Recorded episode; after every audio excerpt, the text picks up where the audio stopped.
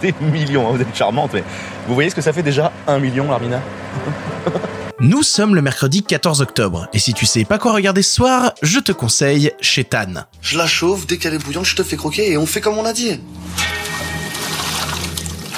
C'est moi qui te fais cet effet-là, là? Quel effet? Tu pointes.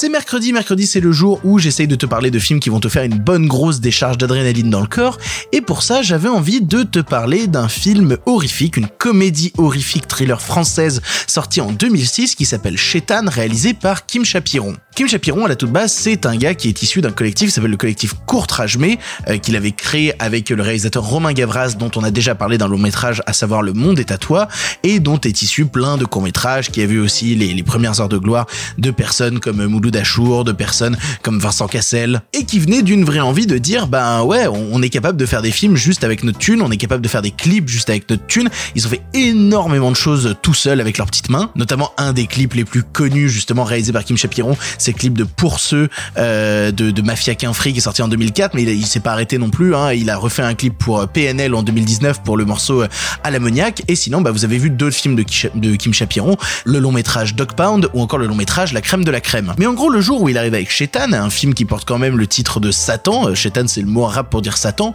on s'attend, lol, à une grosse grosse claque et pour moi c'est ce que ça a été. Shetan, ça te raconte l'histoire d'une bande de jeunes de banlieue qui euh, la veille de Noël euh, sont allés par, enfin sont partis faire la fête en boîte et ils décident de, quitter un peu Paris euh, suite à une dispute dans la boîte et d'aller dans la maison euh, d'une jeune fille un peu séduisante qu'ils ont rencontrée en boîte. Ils disent bah j'ai une maison à la campagne, venez avec moi. Le truc c'est que petit à petit dans cette maison à la campagne, ils tombent notamment sur un vieux Vincent Cassel berger un peu chelou qui les accueille en leur disant vous inquiétez pas, ça va bien se passer, ça va très très bien se passer. Vous vous en doutez, ça va pas bien se passer, ça va même partir plus qu'en couille. Bon déjà il y a plein de choses à dire sur ce film. Déjà on retrouve Vincent Cassel dans un rôle totalement à contre-emploi où il joue un vieux berger dégueulasse un peu chelou euh, qui, vraiment vraiment met les gens extrêmement mal à l'aise. Dans le casting c'est d'ailleurs le premier long métrage de Leila Bekti. On retrouve aussi au casting Lajli qui réalisera, bah, qui a réalisé l'année dernière même euh, Les Misérables ou encore plein de seconds rôles superbes comme euh, Mokobe, comme euh, Mouloud Achour, comme euh, Monica Bellucci. Bref, c'est un film qui a plein plein plein de clins d'œil à son époque et surtout des envies à leur époque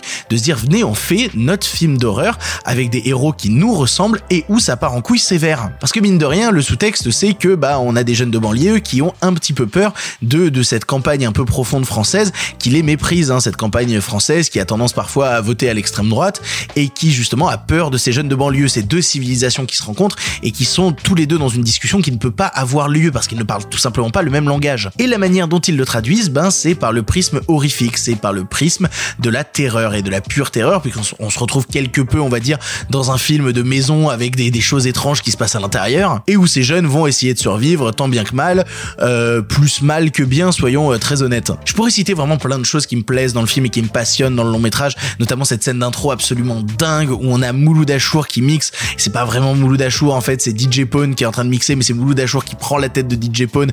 DJ Pone qui bossait à l'époque avec le groupe TTC, donc là déjà c'est des rêves de rap qui me font vachement plaisir. Une chose est sûre, moi ce que j'aime justement, et je le dis assez souvent dans les premiers longs métrages, c'est le moment où un réalisateur ou une réalisatrice se dit j'ai peut-être qu'une chance, alors je vais tout mettre et je vais être fou et je vais en faire des caisses. Et ça donne bien, souvent des choses qui en termes de réalisation se lâchent à mort parce qu'ils se disent on, on peut pas s'imposer de limites, il faut pas qu'on s'en impose parce que bah, si on n'a pas de deuxième chance, on sera, on sera frustré en fait de pas être allé assez loin. Et c'est ce qui se passe dans Shetan. Ça n'a aucune limite. La caméra virevole dans tous les sens. Il y a une idée par plan absolument dingue. À la fois dans les références à leur époque, à la fois dans les références à Courtrajmé, et en même temps référence à, à, à eux- à eux-mêmes en fait, à eux-mêmes, à ce qu'ils ont envie de créer, à ce qu'ils ce qu'ils ont dans leur trip et que tout studio aurait refusé. Pour tout vous dire, le long métrage est même produit par Vincent Cassel qui dira quelques années plus tard que lui il croyait en ces gars-là, qu'il avait envie de les mettre en avant et c'est pour ça qu'il a produit le film. Et je pense que si le film a réussi à se faire, bah c'est parce qu'il avait mine de rien Vincent Cassel en tête d'affiche. Donc voilà, si tu veux un vrai film d'horreur comique thriller un peu chelou français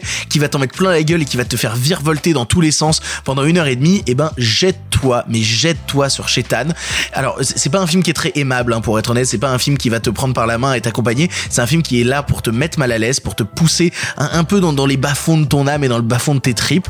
Et, et si tu sais le recevoir, je pense que tu vas passer un moment plutôt fun, voire un peu dégueulasse. Pour ton information, le film est disponible en streaming chez Filmo TV, mais aussi en location VOD chez Google Play, Orange, Microsoft, YouTube Filmo TV, Canal VOD, Bbox VOD, Rakuten TV et enfin Apple TV. Voilà, tu n'as maintenant plus d'excuses, tu sais quoi voir ou revoir ce soir et si cela ne te suffit pas, rendez-vous demain pour un nouveau film.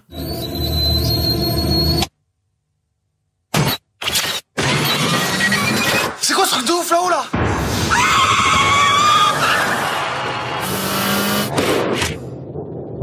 Casse-toi.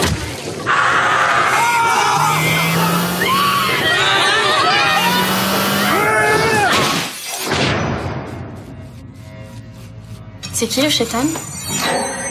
Le diable.